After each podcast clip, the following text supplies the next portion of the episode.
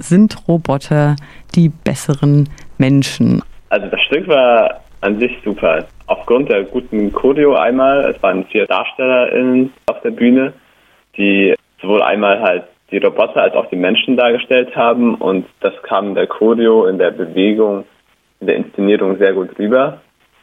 Gleichzeitig muss man sagen, das war erstaunlich akrobatisch. Also es hat sehr ruhig angefangen, aber später ging dann wirklich auch die Post auf der Bühne ab.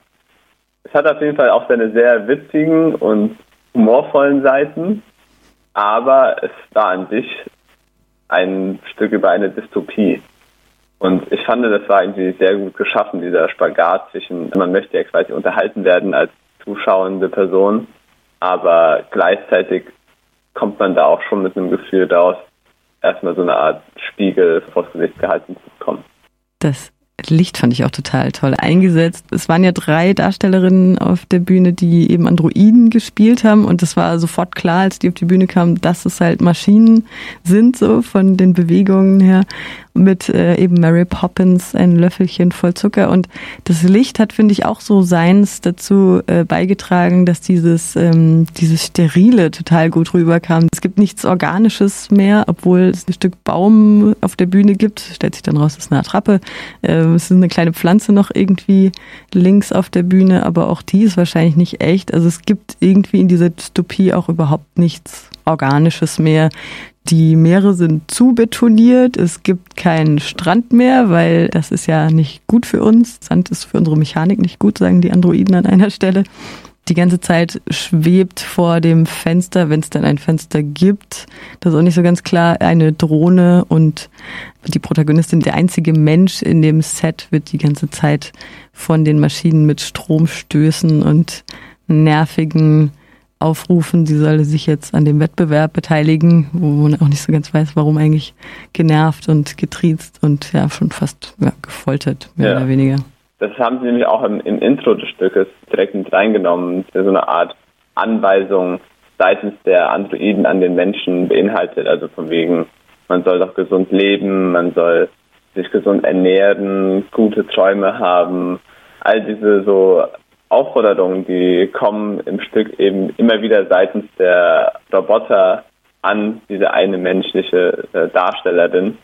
Wir stellen auf jeden Fall so eine der Grundthemen dieses Stücks dar, nämlich diese Optimierung der Menschheit.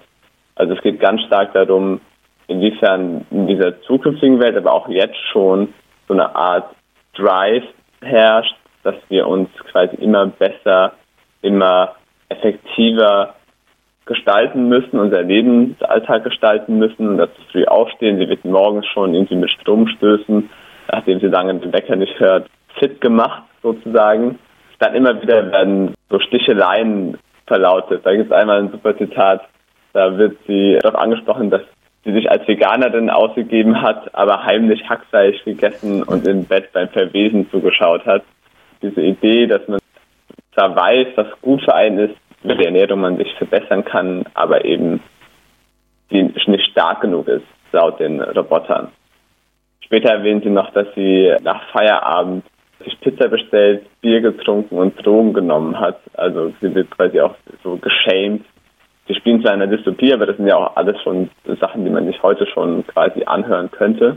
Also manche Leute damit konfrontiert sind, dass ihr Lebensstil quasi das gibt's schon. Ja. Ich glaube, in China gab's oder gibt, ich weiß nicht, inwieweit das immer noch so eine Art Ranking-Ding irgendwie auf mhm. Smartphones mhm. oder so, Sesam heißt das, glaube ich, wo ja. genau solche Faktoren natürlich auch zum Tragen kamen. Marc-Uwe Kling hat das ja auch sehr schön aufgegriffen in seiner Dystopie. Quality Land. Also da wurden solche Faktoren halt, wie gesund ernähre ich mich, habe ich einen Partner, Partnerin, wie viel Geld habe ich auf dem Konto eben reingerankt in dein persönliches Profil und ab einem gewissen, ab einer gewissen Punktzahl bist du nutzlos. Also so war das bei Marc-Uwe Kling. Ich weiß nicht, wie es in echt ist. Aber eben, es ist Realität. Ja.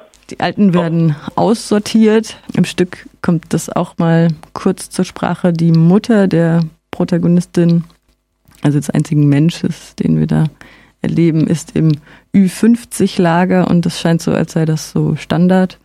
Ähm, dass Leute halt ab einem gewissen Alter einfach aussortiert wird, weil sie halt auch keine Leistungen mehr erbringen können, weil sie nicht mehr verwertbar sind. angestrebt ist ja dieser perfekte Zustand. Ja, genau. Zum einen kommt aus dieser Verbesserungswut quasi dann auch automatisch so eine Art Ranking zustande, wie du gesagt hast. Und das bedeutet auch, dass die Menschen nach ihrer Leistung sortiert werden, die dies nicht mehr packen, die sich nicht mehr anpassen können und zu alt sind, laut dem Stück, kommen dann ins Lager. Und die anderen, die übrig geblieben sind, so wie die Hauptdarstellerinnen, sind dann eben in so einer Isolation, in der wir sie zumindest wahrnehmen und sind dazu angehalten, diesen perfekten Zustand zu erreichen. Der wird immer nur angeteased, man weiß nie genau, was es dabei sein soll. Aber so im Verlauf des Stückes ist für mich das so eine Art Konsumkritik und dieses nimmer satt werden, was wir heute schon feststellen, dass uns Menschen dieses, diese, dieser Wille, immer noch mehr zu haben, immer noch ein Stück besser zu sein, immer noch mehr zu besitzen, dass das unsere treibende Kraft ist. Es gab einen Punkt, den fand ich ein bisschen kritisch, und zwar wird dann auch noch klar im Stück, dass irgendwann die Hauptdarstellerin sich umoperieren lassen hat, um möglichst androgyn, also mhm. so weder weiblich noch männlich im Standard äh, Geschlechterbild zu sein, sondern möglichst genderneutral aufzutreten, was von den Robotern eben als Ideal oder vielleicht auch von der Gesellschaft als Ideal interpretiert wird, aber finde ich auch missverstanden werden kann, sofern man das jetzt so als einen dieser rechten Gedankenspiele, die es ja häufig gibt, dieses Gender Mainstreaming, das ja häufig irgendwie vorgeworfen wird, dass es so eine Gender-Diktatur von oben gibt, ist aber dann auch im Verlauf des Stückes nicht mehr wirklich Teil der, der gesamten Thematik geworden. Es geht außerdem um Konkurrenz, um Gentrifizierung, um Vertreibung und Automatisierung. So wie jede Dystopie hat natürlich auch das tatsächlich schon sein Beispiel an der Gegenwart. Also es wird dann einmal angespielt auf die ITler aus Asien, wie wir am Bahnhof saßen, auf unseren Rollkoffern und die Lichter aus unseren Wohnungen sahen.